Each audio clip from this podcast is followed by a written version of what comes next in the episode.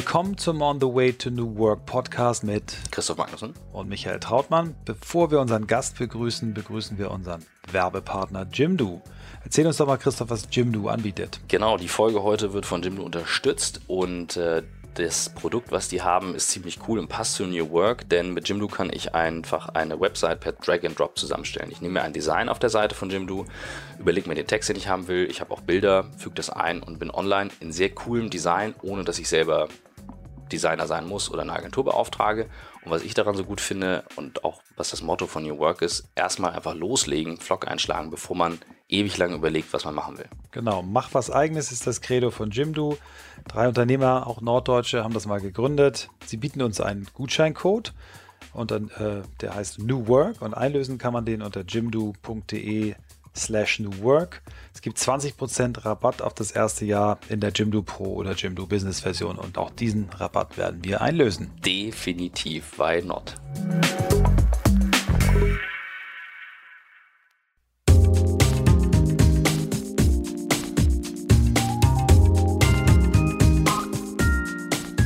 Willkommen zum On the Way to New Work Podcast mit Michael Trautmann und Christoph Magnussen.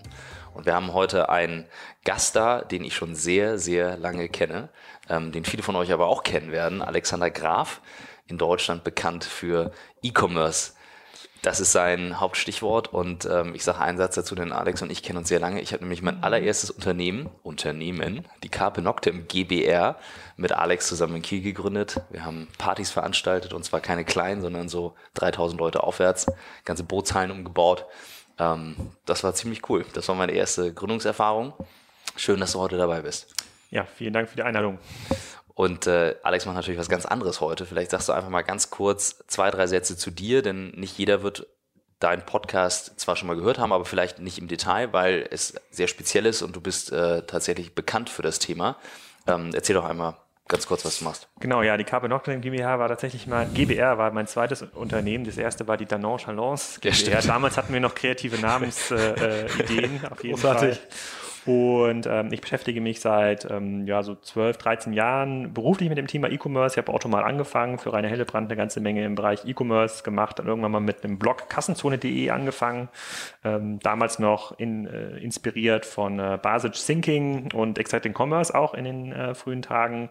Und äh, das hat mittlerweile eine ganze Menge Follower. Da geht es so um E-Commerce-Strategie, wie funktioniert Amazon, was macht Zalando, wie stabil ist eigentlich so ein Modell wie Farfetch. Also viel Spieltheorie, viel, viel Strategie, viel, viel Deep Dives, also mhm. wenig ähm, einfach zu, zu konsumierender äh, Content, sehr, sehr viele lange Analysen. Und daraus ist irgendwann mal zufälligerweise auch der Podcast entstanden. Initial mal mit einem Handyvideo äh, und ähm, Hubertus Bessau von MyMüsli ähm, auf einem Event von Jochen Krisch äh, damals. Also ich dachte, eigentlich wollen die wohl Leute immer nur Videos sehen.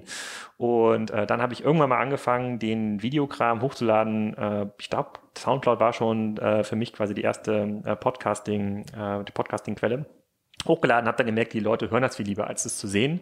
Und ähm, also ist der Podcast entstanden als Abfallprodukt aus Video. Ähm, das mache ich jetzt schon äh, seit drei Jahren ein bisschen intensiver. Ähm, da gibt's halt die Streams auf YouTube, Facebook, auf Soundcloud natürlich, iTunes, überall, wo man das irgendwie ähm, erkennt. Das ist so mein Hobby, Kassenzone seit fast zehn Jahren.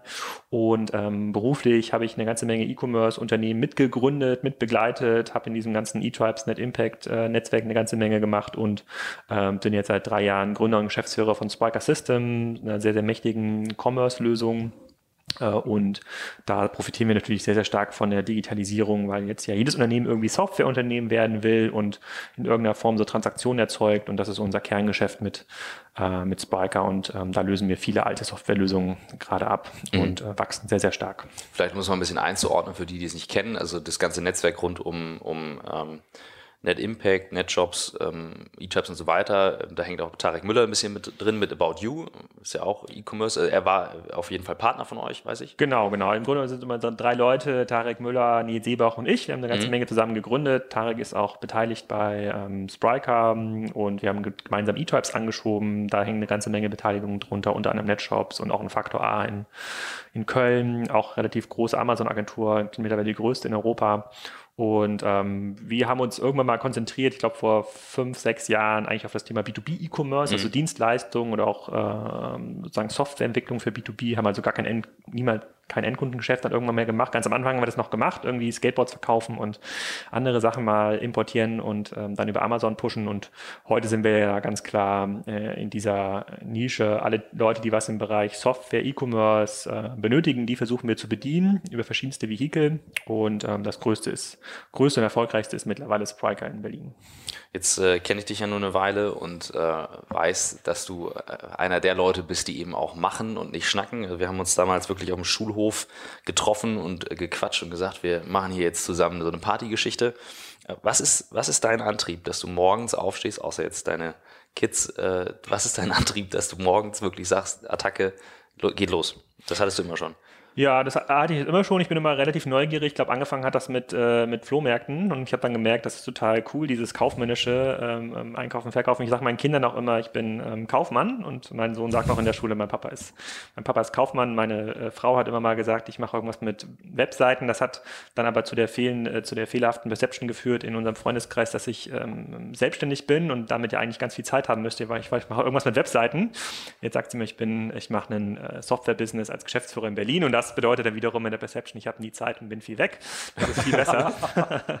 das ist viel besser. Aber nee, der Antrieb, ich bin extrem neugierig, mich interessiert per se alles. Ähm, also alles, was irgendwie mit so Handel und ähm, Informations- und Warenströmen zu tun hat und äh, bin da auch sehr, sehr schnell begeisterungsfähig. Ähm, ich wohne auf dem Bauernhof mit meinen Schwiegereltern, haben wir auch so Rinder, handeln auch Rinder und das ist für mich genauso cool und interessant zu erfahren und zu erleben, wie eigentlich Preise bei einer Schafsauktion äh, entstehen ähm, im Vergleich zu, wie entsteht der Börsenkurs bei Zalando. Das hat für mich gar keinen Unterschied. Das ist eher Zufall gewesen, dass ich dann im Bereich E-Commerce angekommen bin, weil das halt mein erster Job war. Und da hatte mich Björn Schäfer irgendwann mal angeheuert, der ähm, Gründer von Smatch.com, Shopping24. Ähm, und es war halt Zufall. Ich war genauso ahnungslos wie alle anderen ähm, Schulkollegen auch. Was macht man eigentlich, wenn man von der Schule dann startet? Und dann hat man ja geprägt durch die, ähm, durch die HR-Bemühungen von A.T. Kearney und äh, McKinsey damals. Und nee, das gab es in, in Kiel an der Uni nicht. Ich glaube, BCG war noch ein bisschen aktiv. Die Uni Kiel war, glaube ich, nicht attraktiv für, für McKinsey. Da hatte man immer nur diese äh, Banken und äh, Beratungsunternehmen ähm, gesehen. Und ich bin dann irgendwann mal bei Auto gelandet im E-Commerce und hatte halt Glück gehabt. Was hast du studiert? BWL im, im Nebenfach Informatik. Mhm, mh. Und Informatik, die, die Interesse dafür hast du früh schon Computer gehabt, dir Dinge selber beigebracht oder eher Spiele konsumiert am Computer? Was, wie ist dein Zugang ja, zu? Also ich hatte schon immer viel Interesse so an, an Computern, genauso wahrscheinlich wie, wie Christoph damals auch, äh, geprägt durch Computerspiele, weil man musste irgendwie gucken, dass man, äh, dass man Command Conquer zum Laufen bekommt Stimmt. auf den alten Rechnern, auch in den größeren Versionen. Da gab es noch so Sachen wie Double RAM, so eine Software, die so getan hat, dass man doppelt so viel RAM hatte. Äh, großes Import-Business äh, damals in, in Deutschland. Ähm, nee, und an der Uni war das halt da, da der Tatsache geschuldet, dass man irgendwie ein Nebenfach auswählen musste. Einige hatten Sport gemacht, andere irgendwelche Sachen, wo sie nicht viel lernen mussten. Und Informatik ist halt sehr, sehr stark ausgeprägt in Kiel. Und das hat mich schon immer interessiert. Und da musste man auch sowas machen wie Schiffe programmieren äh, mit Java, äh, Schiffe versenken mit Java und ein bisschen äh, C, muss, C-Sharp musste man auch programmieren. Also man hat so ein bisschen Basics mitbekommen. Ähm, und ähm, das war ganz cool, weil Informatik ist ja, hat ja mit Programmieren lernen eigentlich nichts zu tun, aber für Nebenfächler wie mich, das war halt sehr, sehr praxisorientiert. Ähm, ich habe es sogar geschafft, äh, äh, Klassenbester zu werden im Bereich äh, Datenbanken bei Thalheim. Da hatten auch die normalen Informatiker mitgeschrieben. Sehr da war geil. ich ganz stolz. Ähm, cool. Aber es ist jetzt keine, keine ausgeprägte Informatikkarriere, die man da macht äh, im BWL-Bereich. Und die Entscheidung für Otto, wie, wie hast du die gefällt? War das eine Bauchentscheidung oder was, was hat dich da hingezogen? Also ich hatte mal angefangen bei der Comdirect Bank äh, im Bereich äh, so Corporate Strategy und hatte da schon das Glück, so Aufsichtsratpräsentationen mitmalen, mitmalen zu dürfen. Hatte ich irgendwas gesucht, was so Business Development, Corporate Development war und ähm, Otto hatte ähm, durch den durch einen Professor in Kiel auch relativ guten Zugang ähm, zu uns als Studenten und da habe ich dann irgendwo einen Job gefunden, der auf diese Beschreibung gepasst hatte. Das die haben mich halt genommen, muss, muss man fairerweise sagen. Da war ich zuerst beim Praktikum und danach hat sich dann halt irgendwie der Job ergeben. Ich hatte nie da irgendwie einen Anspruch, jetzt ins Investmentbanking zu gehen oder in die Beratung. Abgesehen davon waren meine Noten viel zu schlecht ähm, oder nicht gut genug und meine Vita auch nicht interessant genug, um da ähm, so eine Karriere zu machen. Und da war es halt ganz cool. Ähm, da damals, 2005, als ich angefangen habe als Praktikant, war das Thema E-Commerce noch gar nicht strategisch belegt bei Otto. Das war einfach nur ein Kanal. Und ähm, ich war da mit ein paar Kollegen zusammen genau am richtigen Platz zur richtigen Zeit, als es strategisch wurde. Dann durften wir diese ganzen M&A-Sachen machen, dann durften wir strategisch äh, äh, ganz viele Sachen bewerten. Wir konnten das nicht besonders gut, aber die anderen konnten, konnten es halt noch schlechter. Und ähm, insofern war da relativ viel, äh, viel Glück dabei. Und ich glaube, es ist auch eine total coole Company, um das Thema E-Commerce zu starten. Egal, wo man jetzt gerade hinschaut, äh, ähm, in Deutschland auf dem Markt. Es gab, eigentlich hat jeder irgendwie so eine Connection mit dem Konzern, hat entweder mal für Otto gearbeitet als Angestellter oder war ein Dienstleistungsverhältnis oder kennt jemand, der dort war. Also es ist erstaunlich, äh, wie weit da die, äh, wie weit das mhm. zurückreicht. Otto du hast vorhin ganz vielleicht Rainer Hillebrand als, als, als Namen äh, genannt. Ich kenne ihn auch ganz gut und bin, bin sehr beeindruckt aus vielen Gesprächen, wie, wie früh der eigentlich auch schon dieses Thema verstanden hat. Ne? Also aus der Generation ist er, glaube ich, einer der ganz, ganz, ganz wenigen. Ähm, wie, wie hast du mit ihm eng gearbeitet? Hast du ihn erlebt im Unternehmen? War das für dich eine wichtige Bezugsperson? Ja, also ich hatte äh, für einen, äh, für Thomas Schniers gearbeitet, das ist ein Direktor, der äh, Direct Report von Rainer Hillebrand war, aber später, als es dann stärker an diese Corporate ähm, also ähm, Corporate Development Ecke gegangen ist, ähm, war natürlich auch Rainer Hillebrand in jedem Deal irgendwie involviert und hatten wir auch ein bisschen besseren Zugang und am Ende des Tages haben wir eigentlich immer nur Dokumente oder Entscheidungsvorlagen für Rainer Hillebrand äh, ähm, gebaut. Ähm, Jetzt, wo ich ein bisschen zurückblicken kann auf Otto von, von außen, ist, glaube ich, das, was Rainer Hildebrand ähm, geschafft hat äh, und was er angetrieben hat bei Otto extrem beeindruckend. Also dazu gehören ja solche Sachen wie den Anschub von E-Ventures, den Aufbau, Ankauf Project A, überhaupt sowas wie About You, ähm, mal zu sagen, komm, hier sind zwei 25-Jährige, sozusagen all in. Das ist schon ziemlich krass. Ähm, die Innensicht war halt komplett anders. Die Innensicht war, da war ich halt so getriebener äh, Jungunternehmer. Ja, im Konzern hat man immer das Gefühl, es geht alles viel zu langsam und hätte man das Gefühl, man muss halt 20.000 Mal alles vorbereiten und der Vorstand muss abgeholt werden und alle Gesamtvorstände müssen abgeholt werden und keiner versteht da richtig E-Commerce und, und, wir verlieren hier wertvolle, wertvolle Zeit. Warum machen der Rainer nichts? Aber irgendwann, wenn man dann mal jeden einmal gesprochen und kennengelernt hat, auch Michael Otto oder auch ein äh, Otto Schrader, äh, damals hat man schon gemerkt, da ist ja keiner bewusst äh, dagegen oder doof. Das ist einfach so die Fesseln der großen Organisationen, ähm, die da alle, die da alle am Fuß haben. Und wenn man das so als Maßstab nimmt und dann so sieht, was Rainer Hillebrand ähm, so mit seinen, mit seinen Leuten erreicht hat in den letzten Jahren, ist das schon extrem ähm, beeindruckend. Wobei ich immer sagen muss, das war halt cool für die letzten zehn Jahre, das heißt, das heißt nichts nach vorne, hat halt keine mhm. Bedeutung nach vorne raus. Ne? Das war halt okay und cool für Otto und ich weiß nicht, wie lange Rainer noch da ist, ich glaube noch ein halbes Jahr oder ein Jahr oder so. Und äh, jetzt müssen sie ja die nächsten Rainers sich, äh, sich Wenn du jetzt mal die Erfahrung, das finde ich interessant, weil das ist eigentlich eine, eine sehr klare Analyse von, wie machst du es als Großkonzern oder Großunternehmen, welches Team baust du auf, welche Kompetenzen hast du dabei? Und du hast gerade nun von beiden Sichten gesprochen, einmal von außen, einmal von innen. Wenn du jetzt mal auf die nächsten zehn Jahre schaust, auch für andere Firmen, nicht unbedingt für Otto, wo würdest du sagen, Teamkompetenz, Teamaufbau, was sind so Fähigkeiten und Skills, die du siehst, die die Leute vielleicht auch konkret rekrutieren können oder worauf sie achten sollten? Ja, damit spricht auf diese elende CDO-Diskussion ja. so ein bisschen an. Ähm, äh, sagen, das ist immer die arme Sau im Unternehmen, dieser Chief Digital Officer zurzeit. Ähm, ich bin ja noch angefangen bei Otto, als man das strategisch überhaupt ähm, managen konnte, dieses Thema. Man konnte sich ein Unternehmen anschauen. Es gab noch irgendwie einen liquiden äh, ähm, Markt von Assets, die man äh, akquirieren konnte, von Unternehmen, E-Commerce-Unternehmen, Kompetenzen, die man dazu kaufen konnte. Heute sind wir in Marktumfelden, in dem man ja wirklich extrem schwer fällt, irgendwie sechs Monate nach vorne zu schauen. Und ähm, da muss man mittlerweile die Regeln annehmen, die auch in Facebook, Google und andere, ähm, nach denen sie halt leben. Und da sehe ich halt, Umsetzungsgeschwindigkeit und Kundenzugang sind das A und O. Alles andere spielt keine Rolle. Und ähm, Unternehmer oder Geschäftsführer, Manager sind eigentlich nur noch daran zu messen, wie viel Dinge sie umgesetzt bekommen und wie schnell sie umgesetzt bekommen und äh, wie viel Kundenzugang sie damit erreichen. Alles andere im Sinne von, wo baue ich jetzt einen Digital-Hub auf, wo habe ich ein bisschen Technologiekompetenz, das spielt, das ist für mich keine Messgröße mehr, mhm. ähm, weil, äh, weil der Markt sich einfach zu schnell, zu schnell verändert. Und ähm, wenn man das jetzt umbricht auf, was sollte jetzt ein Großkonzern äh, tatsächlich konkret tun, führt es oft dazu, dass man so trennen muss zwischen dieses Thema, in diese beiden Themen Elektrifizierung, also wie kriege ich diesen ganzen Kram in der Bestandsorganisation geregelt, äh, sozusagen, also im Grunde genommen, wie, wie mache ich irgendwie das fünfte ERP-Update und mhm. äh, wie schaffe ich, dass sie alle jetzt mit Next arbeiten oder in der Cloud? Das ist das eine. Mhm. Das andere ist für mich so Digitalisierung, also wie schaffe ich es überhaupt neue, neue Geschäftsmodelle zu finden, neue Lösströme.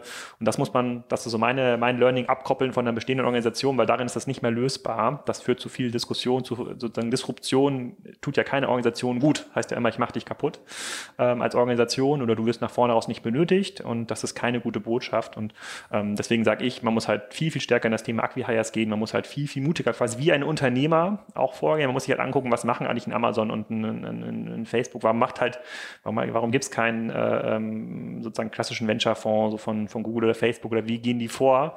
Man muss genau von denen lernen, weil das sind ja die Unternehmen, die unsere Industrien eigentlich übergreifend ähm, ja, verändern. Mhm. Und ähm, da muss man leider sagen, kann man das, was äh, Rainer Hillebrand damals gemacht hat, äh, bei Otto sich Unternehmen angucken, Teams angucken, ein bisschen, bisschen heiern, strategisch umbauen.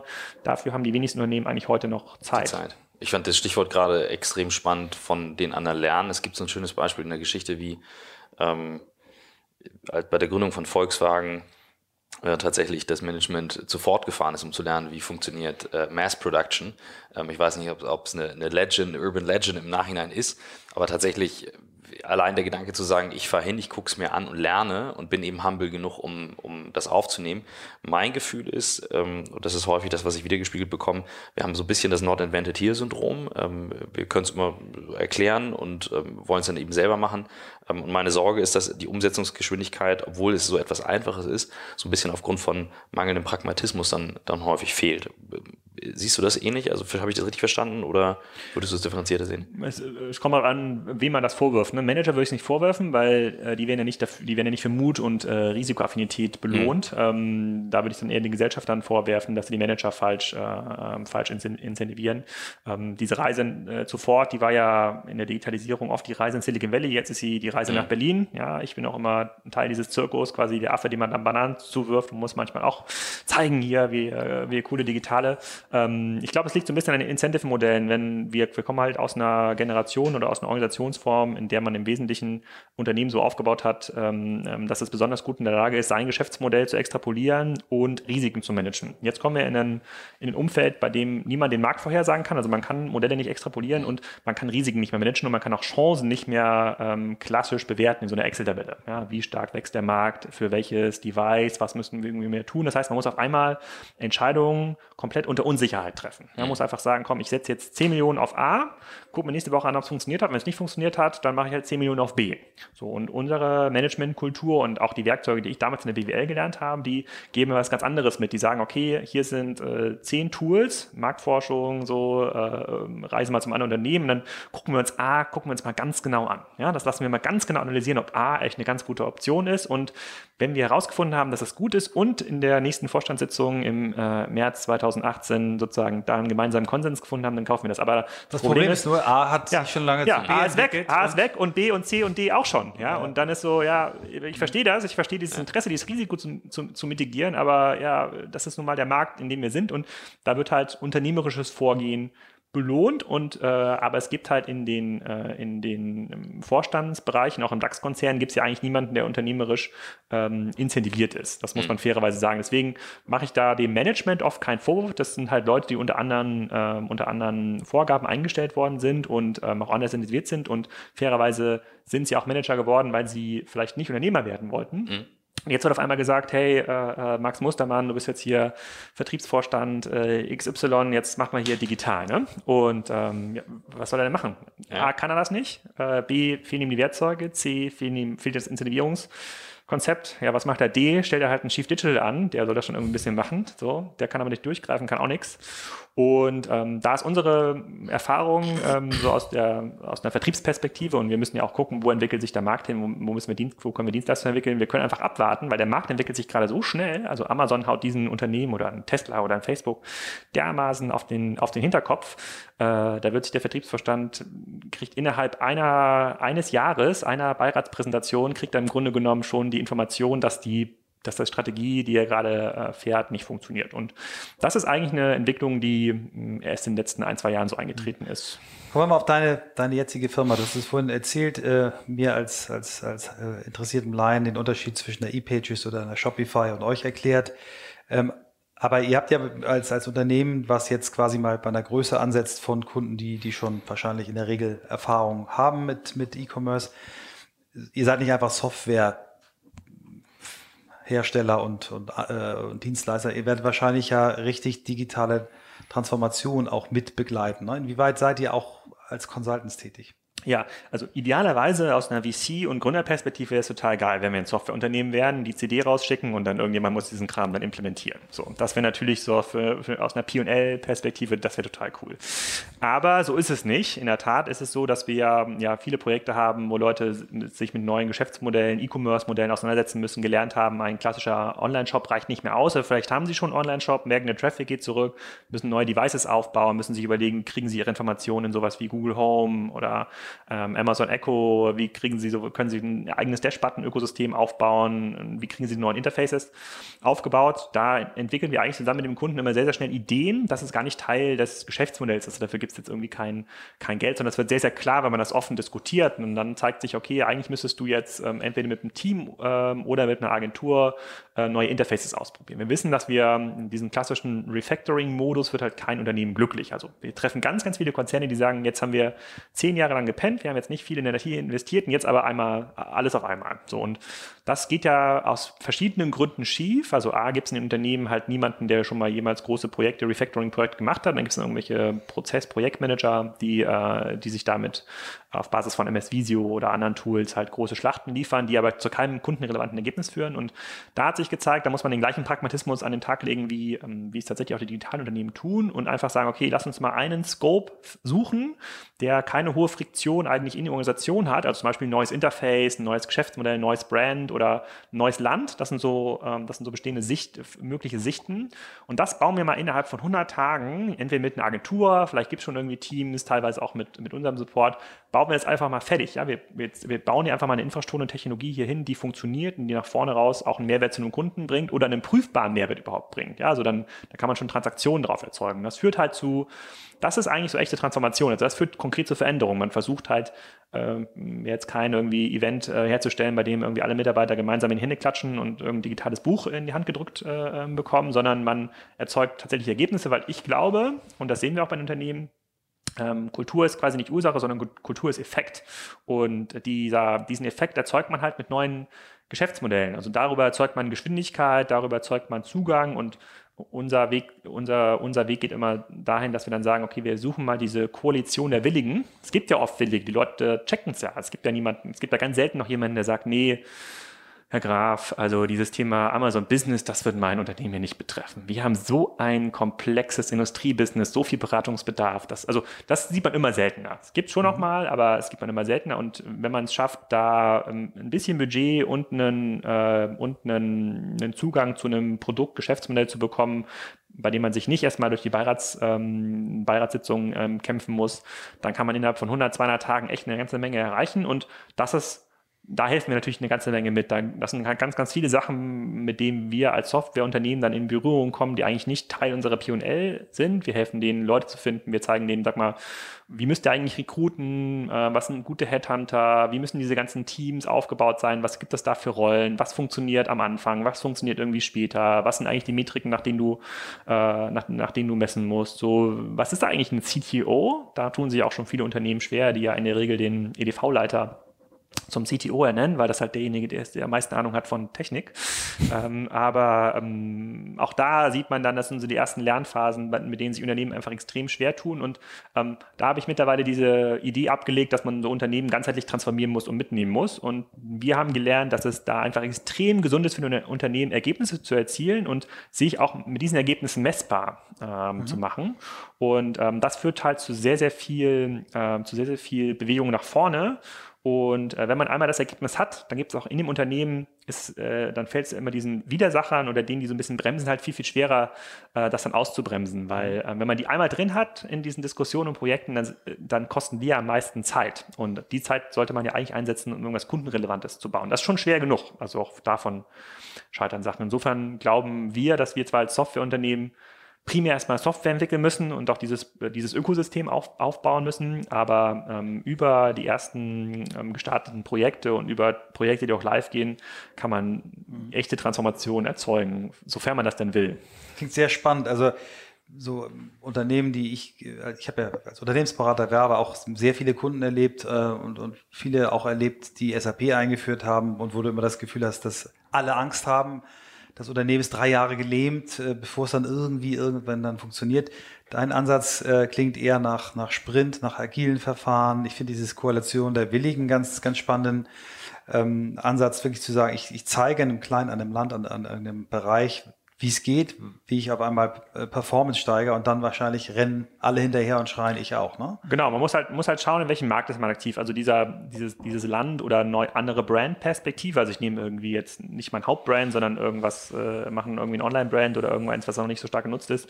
Also das kann man halt machen, wenn man vielleicht ein, zwei Jahre Zeit hat, um diesen großen Effekt ähm, herbeizuführen. Es gibt aber Unternehmen, die natürlich in ihren Kernmärkten, USA, Deutschland, Frankreich schon irgendwie so betroffen sind, dass man quasi diese, äh, diese extra Runde über Österreich oder Holland, das ist immer so die deutsche Perspektive, wir nehmen mal Österreich oder Holland, ähm, dass man die nicht, dass man die nicht drehen kann. Und dann muss man halt schon dann äh, mit, mit dem Dampfhammer irgendwie draufhauen. Da tut es auch oft weh in der Organisation.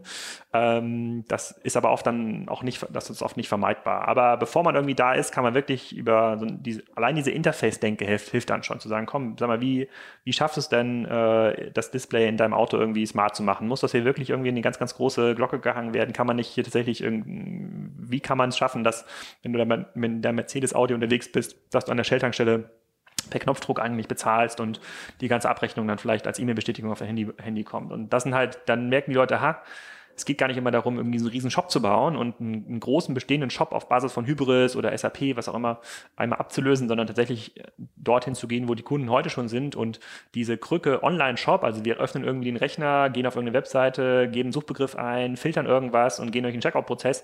Wir glauben nicht, dass das in drei Jahren noch in irgendeiner Form eine Relevanz hat. Das macht einfach keinen Sinn. Ich muss ja heute schon meinem Sohn erklären, der mit Alexa spricht, ganz normal, so bitte spiel, Nina spiel 900, äh, Alex, nee, Alexa spiel, äh, keine Ahnung, 905 Ballons oder Jetzt Santiano. In ganz vielen Küchen ja. gerade 99 ja.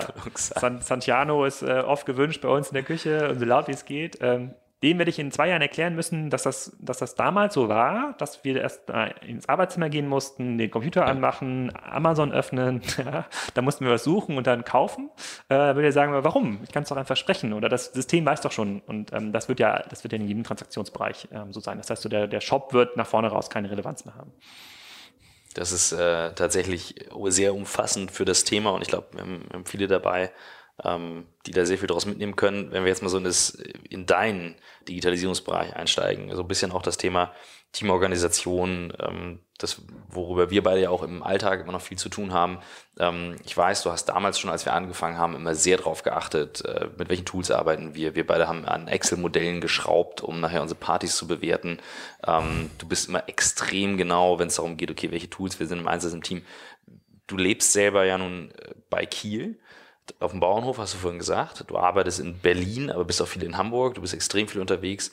Beschreib doch mal so einen typischen Alltag äh, von einem Unternehmen, was es digital vorleben sollte, wie es abläuft, was läuft gut, was läuft schlecht. Ja, ich, ich glaube, ein, ein Denkfehler, den ich ganz am Anfang gemacht habe, als ich bei Otto auch losgelaufen bin mit dieser Tool-Idee, wir hatten irgendwann mal bei uns im Team angefangen, Confluence zu nutzen, noch mhm. Confluence als SaaS-Lösung. Er meint, das ist total geil, diese Wikis, viel cooler als irgendwie die andere Kollaborationslösung, die es hier gibt. Und dann mussten wir dann auf einmal Wiki-Schulungen machen und dann saß ich bei irgendeinem so Vorstand und er hat mich gefragt, ja, okay, Graf, erklären Sie mir, was ein Wiki ist. Jetzt, ja, dann machen Sie doch mal den Rechner an und dann hat er seine Sekretärin geholt, die muss den Rechner anmachen. Und dann, damals habe ich halt gedacht, es gibt quasi dieses eine gute Set und das muss man mhm. irgendwie allen äh, überstülpen. Und heute haben wir halt gelernt, es gibt halt, ähm, es gibt halt gar nicht mal quasi ein Toolset für ein Unternehmen, sondern es gibt halt Teams, die haben halt teilweise für komplett verschiedene Ansprüche an, an Tools. Die Leute, die stärker im IT-Umfeld sind, sind halt viel, viel näher dran an Jira und Confluence mhm. ähm, ähm, und Co. Dann gibt es halt Leute aus dem Marketing, die halt vielleicht für sich ein Asana einsetzen, also diese, sozusagen diese, diesen Zwang, quasi ein Tool einzusetzen, das immer zu konsolidieren. Ich glaube, das ist halt so ein so ein Evergreen, fängt halt mit Trello an, dann gibt es mal Asana, dann gibt es vielleicht dann irgendwie für größere IT-Teams kommt da mal ein Jira äh, und ähm, man versucht irgendwie so ein bisschen Backend-Infrastruktur zu haben, sich vielleicht nicht alle Ökosysteme gleichzeitig Unternehmen zu holen. Jetzt haben wir aber auch gelernt, dass Google in vielen Bereichen irgendwie nicht mehr Schritt halten kann. Jetzt haben wir gerade umgestellt auf Zoom als äh, Videotool und sind komplett weggegangen von, äh, von, äh, von Hangouts. Intern nutzen die Leute aber Slack für Video, nach, äh, für Video und, ähm, und, und, und, Anrufe. Und da ist so meine Erfahrung, dass man, ähm, dass man da, äh, dass das im Grunde genommen kein einmaliger Prozess ist, das irgendwie einmal aufzustellen und zu managen, sondern das ist eigentlich so eine permanente Aufgabe, dass da zumindest so Freiheitsgrade herzustellen, dass jeder einfach arbeiten kann. so was ich, welches Tool nutze, ist ja eigentlich zweitrangig.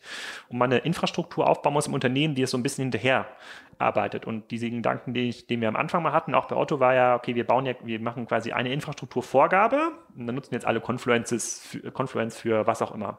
Mhm. Und heute haben wir ich würde sagen, nicht ein Tool Wildwuchs. Äh, wir ähm, achten auch schon ein bisschen drauf, dass das, ähm, dass das dann die richtige, äh, in die richtige Richtung geht. Aber diese Tools verändern sich halt sehr, sehr schnell. Die Art der Kollaboration hat mit, mit Slack jetzt ja auch gelernt, ändert sich total schnell. Also man muss ja nur mal bei Slack mal sehen, wie verändert sich eigentlich diese, die, die, die, die der Download-Ordner, ja, weil man tauscht ja über Slack dann irgendwie, die pushen, pushen dann Dateien hin und her und dann landen die alle im eigenen Download-Ordner, die landen ja oft dann nicht zentral im Drive. Und ähm, heute würde ich sagen, ich würde das nicht mehr unterbinden, ich würde das quasi nicht mehr mit einem Regelwerk äh, ähm, versehen, sondern ähm, man muss da jemanden haben, der vielleicht so ein bisschen aktiv hilft. Die Leute sind dann teilweise auch in ihren Tools gefangen, vielleicht kann man auch mhm. bessere Tools einführen, aber da sind je, das ist quasi äh, sozusagen das Alter eines Unternehmens spielt halt eine große Rolle. Am Anfang reicht halt Trello aus, irgendwann braucht man irgendwie andere Tools. Einzelne Abteilungen haben halt eine komplett eigene ähm, Agilität. Bei uns im, äh, im, im, im, im IT-Produktentwicklungsumfeld in Berlin, da sind die Leute halt oft im Office, sind halt jeden Tag irgendwie da, die brauchen ganz andere Tools, die haben sowas, die haben auch das Tool Stand-Up, ja, die reden halt irgendwie äh, jeden Tag, jede Woche äh, äh miteinander. Ich bin halt viel unterwegs, das heißt, ich muss mit meinen Leuten ganz anders kommunizieren und ähm, die kennen mich aber auch gar nicht anders, äh, lesen vielleicht mehr bei Kassenzone von dem was ich sage, als dass sie mich überhaupt live, live sehen. Und ähm, da hätte ich nicht mehr den Anspruch, dass man das einmal konsolidieren muss, sondern dass einfach nur alle möglichst viel und richtige Sachen arbeiten. So, und das ist für mich dann ähm, Tool, Tool tatsächlich zweitrangig. Mhm. Kommen wir mal von Tool zu, zu Zeitmanagement. Ähm, wir fragen auch alle unsere Gäste, wann guckst du dir das erste Mal am Tag E-Mails an? Guckst du dir immer an? Hast du bestimmte Zeiträume? Wir haben ein ganz spannendes Beispiel von dem Subhouse-Gründer gehört, der eine Yesta-Box hat, äh, der also quasi Inbox Zero macht, aber immer nur vom Tag von gestern, weil er dann eben sagen kann, okay, ich bin dann auch fertig und werde nicht nervös, wenn ich noch drei Stunden später wieder neue Mails drin habe und auch eine gewisse Entschleunigung herstellt, dadurch, dass er sich die Mails immer erst einen Tag später anguckt. Sicherlich nicht für jeden geeignet, bei Dienstleistern könnte das schwierig werden, aber hast du so Regeln, wie du dir den Tag einteilst? Gibt es heilige Elemente, dass du sagst, du stehst morgens auf und äh, melkst ja. erstmal Kühe oder was ist, was ist so dein Plan? Ja, wir, machen, wir züchten ja Fleischrinder, das heißt, wir haben keine Milchproduktion. äh, das muss, die muss man nicht melken und wenn man beim Bullen an der falschen Stelle zieht, ist das, glaube ich, auch ungesund. äh, die, äh, Nee, ähm, also beim Seppers glaube ich das zu, äh, nicht. Den habe ich auch mal getroffen in, äh, in Las Vegas. Er hat ja so ein eigenes Team. Der ja, hat ja so viele E-Mails. Also äh, das zählt nicht. das, äh, der erste Mythos wieder zerplatzt. genau.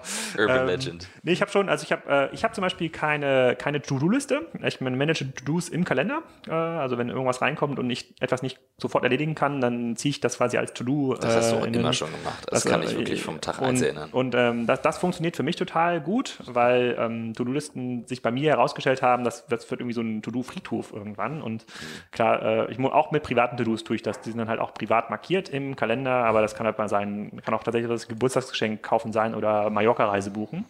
Ähm, das ist das eine, da, da, konzentriert sich halt alles sehr, sehr viel auf den Workflow in, in, in Outlook. Ähm, das nutze ich, war, für mich immer schon ein sehr, sehr mächtiges Tool, weil ich da mehrere E-Mail-Accounts äh, sehr, sehr schnell verwalten kann. Ich habe da, glaube ich, auch eine sehr, sehr hohe Arbeitsgeschwindigkeit.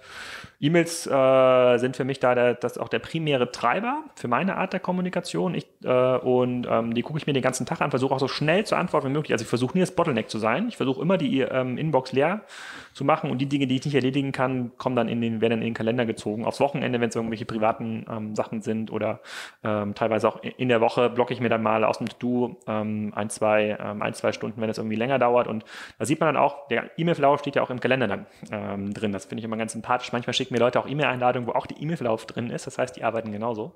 Ähm, da versuche ich also jeden Tag, dass das immer leer ist, dass ich nicht das Bottleneck bin. Ja, in diesem globalen E-Mail-Wettkampf, bei dem ja alle sich E-Mails schreiben, versuche ich immer auf der Gewinnerseite zu stehen mit keinen E-Mails, äh, keinen E-Mails mehr drin und haben dafür aber eine relativ, ähm, relativ starke Abneigung gegen Telefonate, weil das für mich halt sehr unverbindlich ist. Also ich brauche es quasi immer als Text und da ich sehr viel unterwegs bin, das heißt auch im ICE manchmal telefoniere oder im Taxi, ähm, ist es für mich halt sehr, sehr schwer, äh, wenn man irgendwas per Telefon ähm, abstimmen muss. Äh, guck mal, du musst irgendwie das machen, wir müssen den und den ähm, da machen, dann muss ich es wieder überführen äh, in diese Textform ähm, auf E-Mail oder Outlook, Outlook-Basis. Ähm, aber am Ende des Tages verändert sich auch meine Rolle ja im, im Unternehmen, man wird halt zunehmend Facilitator. Und sozusagen heute ist, würde ich noch sagen, machen wir halt schon noch 70, 80 Prozent echt operativ Texten oder äh, Präsentationen bauen, mit Kunden verhandeln.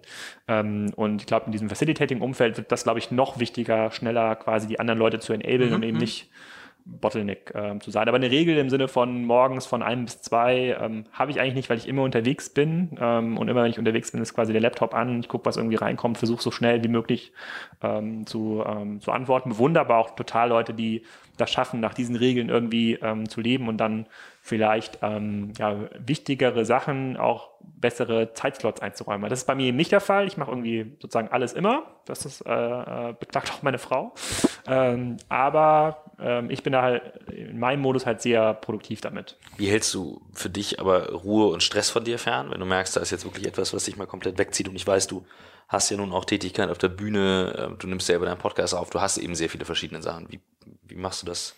ja, das, ich, kann, ich, kann, ich kann sehr viel sozialen Stress von mir fernhalten, weil ich auf dem Bauernhof bei Kiel wohne und wenn Leute mich tre unbedingt treffen wollen, müssen sie erstmal dahin kommen und dadurch, dass ich nicht in Hamburg und Berlin greifbar bin, bin ich auch nicht für soziale Events irgendwie abends, morgens mittags da. Ich mache auch keine Kaffee, Abendessen, Termine extern. Kann, man kann mich quasi nicht einladen oder irgendwo zwischendurch treffen. Ist alles nur ähm, rein beruflich. Ich versuche es jetzt in der Bahn, in meiner WhatsApp-Gruppe bei Kassenzone, aber es hat sich noch keiner gemeldet, mich dort zum Kaffee, äh, mich dort zum Kaffee zu treffen. Aber ähm, diese, ich habe auch die Regel, so wenig wie möglich auswärts zu übernachten. Das heißt, ich versuche, entweder fahre ich dann halt teilweise sehr früh los mit dem äh, Taxi, komme auch spät abends dann ähm, an, weil ich natürlich auch die Kinder irgendwie nochmal sehen will oder von denen noch was äh, hören will. Und dadurch, dass ich dann eben nicht so klassisch greifbar bin wie jemand, jemand, der vielleicht in Berlin oder in Hamburg wohnt, ähm, habe ich halt deutlich mehr Zeit. Auch am Wochenende habe ich quasi auch viel mehr Zeit für die Familie und kann dann irgendwie noch ein mhm. bisschen abschalten.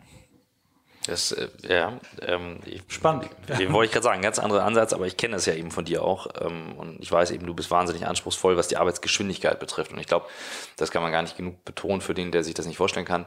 Ähm, du warst damals schon unfassbar schnell. Also ich weiß, wir haben wenn wir akquiriert haben, wir haben ja für unsere Partys äh, Sponsoren gesucht, äh, die uns Geld geben für eine Party. Ähm, ja, so im Nachhinein äh, ziemlich ist, crazy. Ist ziemlich irre. Ähm, also ich kann mir das als ehemaliger Kieler oder in Kiel groß geworden überhaupt nicht vorstellen, wie man in Kiel eine Party mit 3000 Leuten feiert. Also ja, das Größte, was ich hatte, war mal 300. Also bevor bevor äh, die Halle 400, die Halle 400 wurde, ähm, äh, da war sie noch leer und wir haben sie komplett äh, umdekoriert. Ja. Also insofern, das geht, die kriegst du da rein. Ähm, nein, aber was ich sagen wollte, tatsächlich, du wusstest immer schon sehr früh, welche Tools es gibt, aber du warst auch immer sehr gut da drin und wir beide haben uns da viel drüber gebettelt, welches E-Mail-Tool, was sollte man machen. Du warst auch immer sehr gut da drin. Ich bleib jetzt dabei, weil es der beste Workflow ist. Wenn du aber sagst, ich überprüfe jetzt mal was Neues, also ich, ich checke jetzt mal ein neues Tool, was braucht es, um dich davon zu überzeugen? Ja, ich meine, da kann man, muss man mal gucken, wie, welche neuen Tools haben sich denn in mein Arbeitsleben eingeschlichen Slack in den letzten Monaten. Mal. Slack hat sich eingeschlichen, so, ich, ich, war, ich wäre jetzt der Letzte, der Slack eingeführt in der Organisation, aber irgendwann kommen immer mehr E-Mails ja. über oder immer mehr Nachrichten über Slack, dann kann man sich dem nicht entziehen und ist halt auch super relevant. Und wenn man dann mal sich so ein bisschen eingegroovt hat, macht es auch echt viel Sinn. Dieses, Gib mal ganz kurz einen Überblick für die Leute, die es vielleicht nicht jeden Tag nutzen, nicht gern, warum macht es für dich, als jemand, der Outlook so gut versteht, Sinn, das zu nutzen? Ja, Im Grunde genommen gibt es, ist es eine andere Art der Kommunikation. Ne? Diese Gruppenchats, die ja quasi äh, Gmail nie richtig hinbekommen hat oder ähm, auch Outlook im Grunde genommen nicht, nicht gehen, ähm, das sozusagen nach Kanälen zu trennen. Also ich glaube, das ist die Idee, die Google Wave hatte. Ja, wollte gerade sagen. Äh, ur, ur, ursprünglich damals mal. Tester. Eigentlich, genau, hat, eigentlich ist es die Idee, ja. die Steve Jobs mal in einem Video erzählt hat, wie E-Mail grundsätzlich genutzt werden sollte. Genau, das also macht ja auch Sinn, dass man sich quasi in, in Gruppen in, wäre, aber genau, das, man das macht ja keiner. In Gruppenchats irgendwie so ein, äh, einschmuggeln kann, so in Kanäle, das ist das eine und dann auch diese viel kurzzyklischere Kommunikation äh, ähm, wo man einfach sofort immer auf Senden klicken kann. Hier sagen wir, Christoph, bist du morgen eigentlich äh, äh in Berlin, auch asynchron und liest, mhm. liest dann quasi irgendwann so einen Chat äh, in, dein, in deinem Slack-Kanal. Das sind halt Dinge, die, da kann man sozusagen bei Slack nochmal mehrere hundert Prozent Produktivitätspunkte rausholen oder Produktivitätsprozent rausholen im Vergleich zu einem E-Mail-Tool. Also eine andere Art der Kommunikation. Jetzt ein langes Protokoll über eine Sitzung oder wie war es beim Kunden. Mhm. Das macht halt schon Sinn, das irgendwie per E-Mail zu, ähm, zu sharen. Außer man hat jetzt äh, so einen Kunden-Slack, äh, mehrerer Vertriebler zusammen. Und das nochmal quasi, da kriegt man damit, Slack hat auch dazu geführt, dass sich E-Mail nochmal stark bereinigt. Ne? Man hat viele mhm. Kommunikationen jetzt in Slack, das hatte man da vorher per E-Mail und dafür wird E-Mail irgendwie werthaltiger. Das ist für mich halt, äh, auch, ähm, auch, extrem, ähm, auch extrem. Und dadurch, irgendwann hat sich das Tool dann halt bewiesen und andere Tools, ähm, die kommen dann eher aus einem Antrieb, ähm, weil halt das bestehende Tool nicht funktioniert. Das war bei äh, zum Beispiel ähm, Skype und ähm, Google, Google Hangout war das so. Das hat immer wir haben ja teilweise sehr viele Videochats auch nach außen mit irgendwie Kunden, Agenturen, teilweise auch so Webinare und ähm, Google hat quasi da nie so einen richtig, richtig coolen ähm, äh, Modus gefunden, wie sich Leute irgendwie so einloggen können. Das System braucht irgendwie so Google-Accounts, das war mal ziemlich nervig, dann war es halt auch extrem brüchig und irgendwann hat, äh, ich glaube, bei Stefan Schambach im Podcast hat mir mal gesagt, die nutzen nur noch Zoom. Das habe ich nie gehört vorher. Das ist ja ein riesen Tool. Mhm. Äh, auch mega finanziert und äh, sieht ein bisschen hässlich aus, aber funktioniert einfach perfekt. Ja, und dann haben wir gesagt, komm, die, ich glaube, man zahlt 2000 Dollar für 10 Accounts. Mhm. Ähm, äh, das lohnt sich auf jeden Fall. Das spart so viel Zeit, das ist so viel professioneller. Das, also, das sind diese beiden, ähm, diese beiden Antriebe. Aber ich hätte jetzt zum Beispiel, ich wäre jetzt keiner, der sagt, ach, irgendwie gefällt mir die, äh, die To-Do-Listen-Notizfunktion bei Outlook nicht, ähm, äh, äh dann, dann suche ich mir was Neues. Also da, bin ich, da, da, da bin ich, glaube ich, zu altbacken, würde ich es mal nennen. Mhm. Ja, trotzdem, äh, wie gesagt, es ist ja, es ist ja immer diese Mischung aus, mache ich viel Neues und teste aus oder bleibe ich an Dingen? Und so wie du es erklärst, hat es ja eine gewisse Dynamik. Du lässt dich dann ja von der Organisation trotzdem mitnehmen und auch mal überzeugen. Und ähm, ich weiß ja, wie viele Sachen du dir anguckst und testest. Also ich, nehme ja auch, ich nehme ja quasi über Kassenzone auch ein bisschen Zeit, neue Sachen mir auszu, auszuprobieren. Jetzt über Weihnachten hatte ich jetzt einen WhatsApp-Kanal über WhatsApp Broadcast mir aufgebaut bei Kassenzone, mhm. wie so eine Art große Gruppe, die aber quasi ich bespiele und die anderen können sich nicht sehen und Nachrichten auch nicht untereinander schreiben. Das sind fast 1000 Leute, das ist ziemlich, äh, ziemlich spannend äh, ähm, ähm für, für, für mich und auch, und auch sonst ist das, ähm, muss man halt ein bisschen gucken, äh, für, für wen löst man eigentlich ein Problem. Ich hatte damals bei Auto auch so eine, so eine Business Development Funktion 2007, als Twitter und Facebook so in Deutschland Fuß, äh, Fuß gefasst haben und dann musste ich das äh, damals einer Führungskraft bei Auto er erklären, zusammen mit einem Kollegen, wie wichtig ist das, wie verändert das so ein bisschen den Kommerz. Dann haben wir dann gesagt, ja, hier ähm, das sind hier die neuen, das sind die neuen Tools, aber ganz ehrlich, man kann es nicht erklären, das musst du mal selber machen. Du musst mhm. das mal, die Kommunikation verändert sich. Ne? Die, man bekommt anders News. Für mich ist Twitter immer noch der mit Abstand wichtigste Kanal, um so neue, neue Impulse zu, äh, ähm, zu bekommen. Und äh, dann hat derjenige damals gesagt, nee, nee, äh, Hermsdorfer Graf, wichtige Informationen erreichen mich auch so. Und ähm, äh, heute, genau, heute, heute sozusagen damals haben wir dann gelacht so innerlich, aber heute könnte man das wahrscheinlich über, ähm, über, über andere Tools ähm, halt auch zu, zu mir sagen. Ne? Weil ich sage, nee, tut mir leid, ich habe ich hab keinen Kopf, mir noch irgendwie das, äh, noch Snapchat mir reinzuziehen oder ich habe keinen Use Case und ich kann es mir nicht angucken, auch wenn das das wichtigste Tool der Welt werden, äh, werden sollte. Wenn, wenn du jetzt mal auf deine Kinder schaust, ähm, die, okay, die sind beide noch ja, knapp vor der Schule, glaube ich, ne? Jakob ist in der Schule und Martha kommt nächstes Jahr schon. Und wenn du sagst, was gibst du denen jetzt mit? Und wir blicken mal auf die nächsten 10, 15 Jahre und vielleicht auch so ein bisschen ähm, aus deiner Historie. Was würdest du denen mitgeben als wichtige Skills für die Zukunft? Oder was gibst du ihnen vielleicht jetzt schon mit? Glaube, ähm, die haben zum Beispiel kein Handy, keine Tablets, kriegen sie auch nicht. Können bei Opa immer rüberlaufen und dann irgendwie ein Tablet gucken und haben schon verstehen irgendwie schon, wie diese Medien äh, äh, funktionieren, weil wir haben halt sehr viel Land und Tiere und Freizeit. So, das ist wichtiger, dass, dass die quasi spielen und sich selber so erfinden und also für mich ist halt Kreativität und Denken halt ähm, ähm, sehr, sehr wichtig. Das kann man nicht mit Tools und Technologien irgendwie erzeugen. Ich finde es extrem, für mich ist extrem augenöffnend, wie die umgehen mit so voice-basierten Sachen. Deswegen freue ich mich auch schon, wenn dieses Google Home irgendwann zu uns kommt. Ich glaube, das wird viel verändern. Das könnte ich mir sogar vorstellen im Kinderzimmer, dass äh, man das Gerät fragt, sag mal, was ist der größte Wal der Welt und wie ist der höchste Berg und das über Voice passiert, weil man sehr, sehr viel fokussierter arbeiten kann, sehr, sehr viel kreativer ist als mit einem screen-basierten Device, bei dem halt sehr viel Ablenkung ist, ne, auch mhm. über die, ähm, sozusagen über die Augen visuell. Ähm, und ähm, da versuche ich im Grunde genommen nur, dass sie immer in diesem Modus sind zu lernen und eben nicht. Ähm, wir haben auch viele Freunde, da kriegen die, die, Kinder halt Tablets hinten im Auto, damit sie halt ruhig sind und chatten. Ich glaube, das ist schon so der Moment, wo man, ich glaube, man, das, das dann wird's gefährlich. Also dann, dann verdooft man im Kopf. Mhm. Das finde ich sehr spannend, dass jemand, der, der so dicht an der Technologie dran ist, ähm, bei seinen Kindern das so dosiert äh, einführt und nicht sagt, nee, die kriegen ja mit sechs schon irgendwelche Programmierkurse oder so. Das ist spannend. Ja, wir haben beide, wir haben beide Varianten. Ne? Also mittlerweile, ja. wenn ich jetzt so an den, an den Podcast und die Historie denke, da haben wir alles Mögliche dabei. Und äh, da sagt mir so ein bisschen so, es gibt keine pa pauschale Patentlösung. Eine Sache, die ich aber nichtsdestotrotz spannend finde, für dich geht es ja nicht darum, Technologie rauszuhalten, sondern du hältst den Screen raus. Du nimmst zum Beispiel Alexa und Google Home ja. und Co. Ich denke jetzt gerade an heute Morgen, meine Tochter ist noch ein bisschen zu klein, sie kann Alexa nicht präzise genug aussprechen. Mir fällt gerade by the way auf, wir sagen viel zu oft äh, Alexa für jemand, der das jetzt laut hört, die Maschine an. Alexa, kaufe zehn, Kass, äh, zehn E-Commerce-Bücher. okay, sehr schön. Ähm, Bücher ist das richtige Stichwort, ähm, aber wir müssen ja auch lernen. Bücher ist das richtige Stichwort. Äh, bevor du ähm, uns äh, heute Morgen verlässt, weil Michael, du hast jetzt auch einen Termin direkt gleich. Gut, ähm, wir, fragen jeden, wir fragen jeden nach seinen wichtigsten fünf Büchern und zwar auch in der Reihenfolge. Also Top 1 muss dann auch das Wichtigste sein. Ach so, ähm, okay, und, äh, die Reihenfolge. Da du dich ja gut vorbereitest, wie ich dich kenne, ähm, hast du das parat. Absolut. Also das E-Commerce-Buch scheidet ja hier aus. Das habe ich ja äh, vorletztes Jahr mit Holger, ähm, Holger verfasst über diese ganzen Themen, über die wir auch gesprochen haben. Ne? Wie funktioniert E-Commerce? Das trotzdem erwähnen. Das, genau, das wollte ich aber hier noch ein bisschen bewerben. Das ist für Leute, die sich um das Thema E-Commerce kümmern wollen, ist das, glaube ich, äh, mhm. sehr einfach und ist auch sehr einfach äh, benannt. Das heißt einfach das E-Commerce-Buch. Da müssen wir Falls es jemand lernen. Sollte, wir, müssen, wir müssen lernen ja. für, für, unser Buch für bestellen. Ich, ich schicke euch hier, ich schick euch hier äh, ähm, äh, ein paar Exemplare, auch für weitere Gäste schicke ich das sehr gerne, cool. ins, gerne ins Büro, das ist kein Problem. Nee, ähm, also mich, ähm, ich glaube in der, in der Reihenfolge, ähm, mich hat sozusagen das erste Buch, was äh, mich sehr stark beeindruckt und auch geprägt hat, war die Schachnovelle von Stefan Zweig. Ähm, das habe ich als Kind gelesen. Wow. Ähm, das hat so eine ganz, ganz krasse Binnenhandlung, ähm, so wie ich auch alle Filme äh, spannend finde, wo es um Gehirnmanipulation geht, ist das auch so ein Buch, äh, wo es darum geht, wie wohl man selber sein Gehirn anfängt zu manipulieren. Das hat mich als Kind mega geprägt. Das habe ich irgendwie wochenlang drüber nachgedacht, wie das wohl funktioniert hat. Und neuere Bücher ähm, heute sind ähm, für mich prägend oder augenöffnend war äh, ähm, Daniel Kahnemanns Buch, sozusagen Schnelles, Langsames Denken. Das war für mich äh, sensationell. Das hat einen Riesenschmöker. Aber ähm, da, da habe ich sehr, sehr, so, wie so gefühlt so einen Psychologiestudium ähm, Crashkurs und das ist glaube ich eines der wenigen Bücher, was ich vielleicht sogar noch mal, äh, was mir vorstellen könnte, nochmal zu lesen. Und ähm, ich lese halt gerne auch ähm, die äh, die Biografien, Autobiografien von ähm, Unternehmer und äh, und da hat war für mich eine der spannendsten halt Snowball von Warren Buffett.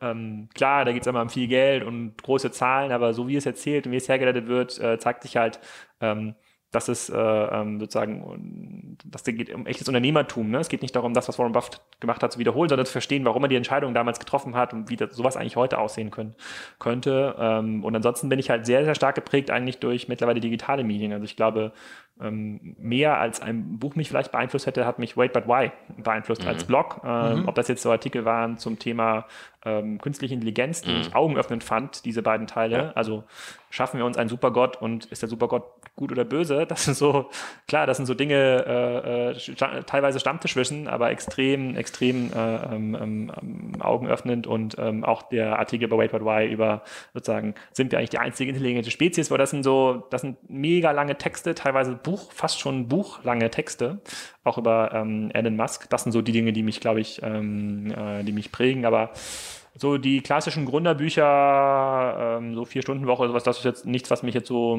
was mich jetzt so vom Hocker gehauen hat bisher. Mhm. Irgendwelche anderen Medien hierzulande noch, außer den On the Way to New Work Podcast, klar. Ähm, also, du, klar, konsumierst klar, wenig, hast du gesagt. Ich, ne? also, ich, du hörst selber. Genau, ich, ich konsumiere gar nicht so viel Podcasts. Ich finde, das, was Jochen Chris schreibt, ist für mich natürlich in meiner mhm. Industrie halt äh, wichtig. Ne? Also was äh, Extern E-Commerce irgendwie schreibt. Ich finde das, was die Online-Marketing-Rockstar-Jungs hier in, äh, in Hamburg machen, ähm, mhm. inhaltlich, aber auch so gestalterisch, finde ich sehr sehr cool und auch, ähm, und auch, und, und auch cool für Hamburg. Und es gibt quasi so für jede Industrie sicherlich noch ein paar gute Blogs. Ich finde Stretchery super von Ben Thompson. Ähm, das kenne ich gar nicht, Stretchery. Stretchery ist ja quasi das, das, das führende, äh, das führende Analyseblog aus den USA.